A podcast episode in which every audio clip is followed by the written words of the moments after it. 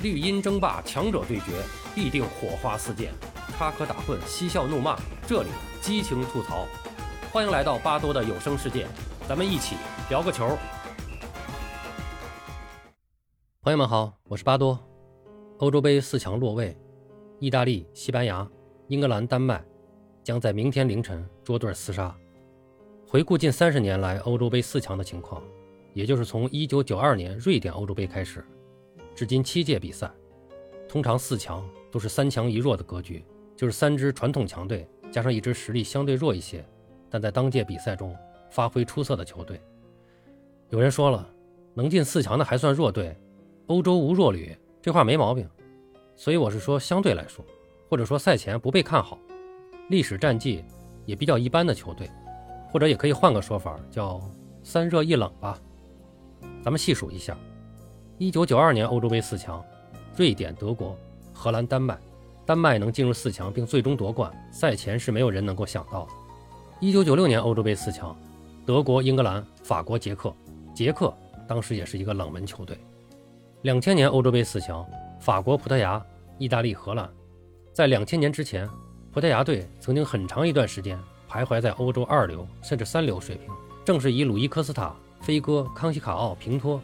戈麦斯等黄金一代的崛起，才慢慢开始进入欧洲一流强队的行列。当时他们进入四强，也是让世人重新审视这支球队。二零零四年欧洲杯四强，葡萄牙、荷兰、希腊、捷克。希腊是一个超级大冷门。二零零八年欧洲杯四强，德国、土耳其、俄罗斯、西班牙。土耳其的表现也是让人们没有想到。二零一二年欧洲杯四强，葡萄牙、西班牙、德国、意大利。这届欧洲杯的四强应该说是少有的真正的四强格局。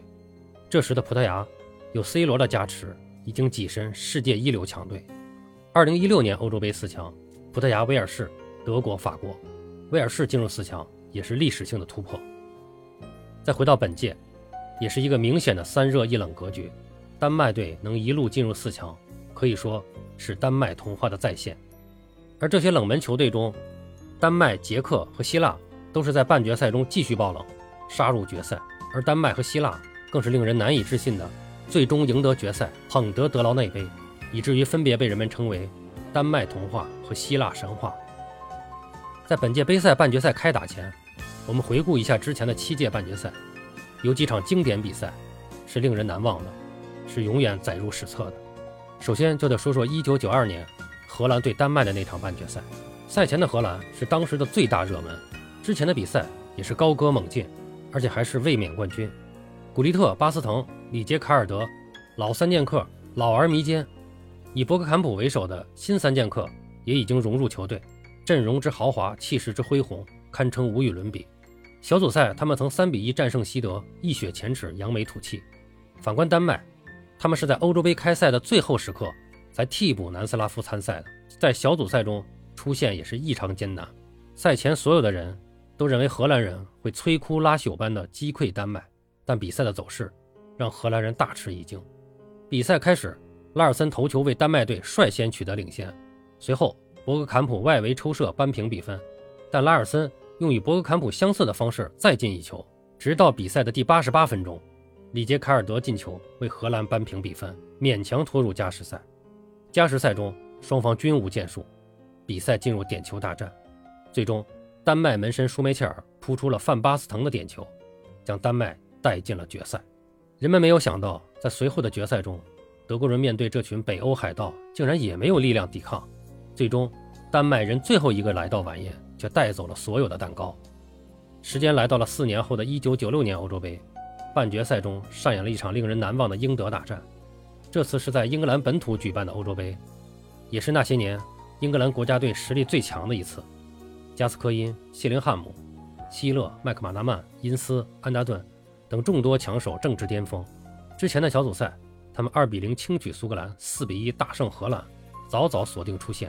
而德国队打到半决赛时，已经是伤兵满营，只能是残阵作战。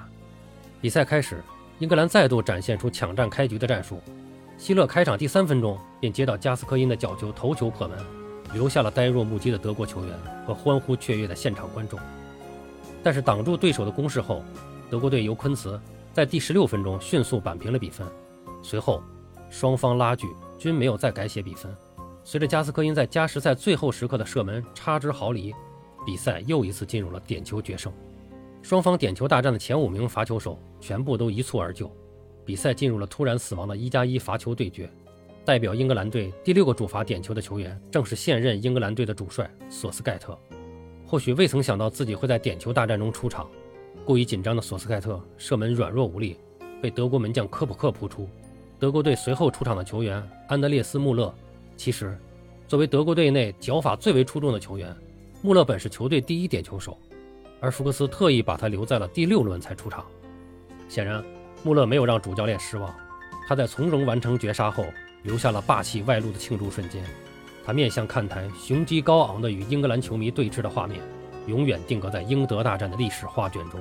此后，莱因克尔的那句名言更加广为流传：“足球就是双方各派十一个人，一百二十分钟后以德国人的胜利来结束的游戏。”又过了四年，两千年的欧洲杯半决赛，荷兰对意大利，这又是一场不得不提的经典之战。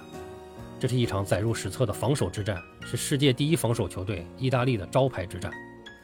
同时，这也是一场大热出局的比赛。荷兰队是当时的东道主之一，之前又是一路高歌猛进，志在夺冠。意大利之前的比赛发挥的也不错，但遇到刚刚在四分之一决赛中六比一大胜南斯拉夫晋级的东道主荷兰队，人们还是一边倒的看好荷兰。比赛一开始，荷兰队展开强烈的攻势。博格坎普多次威胁意大利队的球门，并在一次右路突破进入禁区后起脚低射，击中了门柱，意大利队逃过一劫。第三十三分钟，意大利队中场赞布罗塔因领到第二张黄牌被罚下，他们在上半场只能十人应战，少一人的意大利队在防守时更是疲于奔命。第三十八分钟，内斯塔对克鲁伊维特犯规被判点球，此时荷兰队的点球手是队长弗兰克德波尔，但他的射门被意大利队门将托尔多。神奇的扑出，意大利队再次逃过一劫。下半场，意大利队的进攻有了些起色，费奥雷的远射被范德萨扑出。当然，意大利队加强进攻也给后防带来了隐患，毕竟他们少一个人。第六十一分钟，戴维斯高速带球突破，意大利队后卫尤利亚诺将其放倒，再次被判罚点球。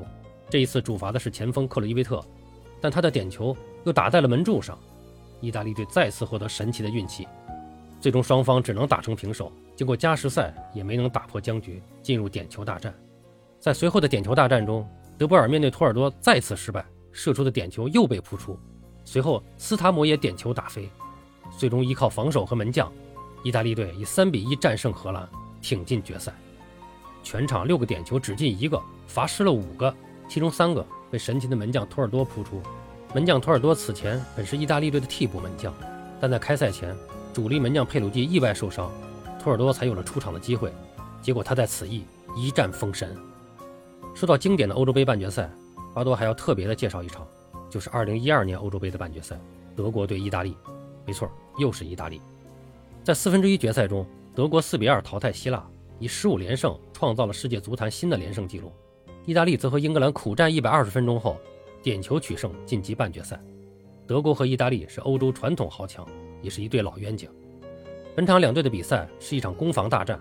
德国队是攻击力最凶猛的球队，四场比赛德国共打进九球，德国人只用了六十脚射门，其中百分之十五的破门率，在四强中也是遥遥领先。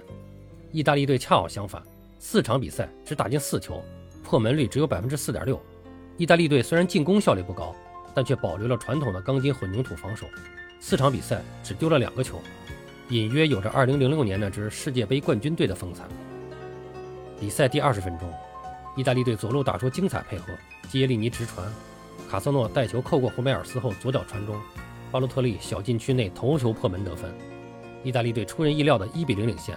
第三十六分钟，德国队的赫迪拉三十五米外远射，布冯将球扑出底线，德国队左侧开角球，布冯摘下皮球，迅速发动反击，蒙托利沃后场长传，巴洛特利得球后甩开拉姆，单刀面对诺伊尔抽射破门。意大利队二比零领先德国，最终上半场比赛结束，凭借巴洛特利的两粒进球，意大利暂时二比零领先。下半场双方一边再战，直到第九十分钟，意大利队的巴尔扎利蒂禁区内手球犯规，德国队获得点球，厄齐尔轻松主罚命中追回一分，但比赛已经没有时间了。最终凭借巴洛特利上半场的两粒进球，意大利队二比一击败德国，昂首晋级欧洲杯决赛。比赛相当精彩，但我要特别介绍这场比赛，是因为一个人，就是独中两元的巴洛特利。而他最令人难忘和感动的，却是在赛后，当全队疯狂庆祝时，巴洛特利非常沉默，一个人孤单地走向看台，与自己的养母深情相拥。整场比赛，他的养母希尔维娜都在看台上注视着他。走上看台的巴神与养母拥抱在一起，西尔维亚抱着儿子的头，显得那么激动，脸上写满着幸福，眼中已满是泪水。巴洛特利从小被生身父母抛弃。是西尔维亚这个善良的意大利女人养育了他。这一刻我等了很久。巴神说起来有些激动，特别是我妈妈老了，身体不能再远行了，因此他这次这么老远来看我，我一定要让她开心，这就是我爆发的理由。巴神的这番举动感动了全世界不少球迷，当然也包括巴多。时隔多年再回忆起这一幕往事，还是能让人热泪盈眶。巴神职业生涯颠沛流离，黄金期短暂，但这些。都不影响他被广大球迷喜爱，因为，他从来都是最特殊的那一个。好了，巴多聊个球，今天就到这里，明天我们半决赛见。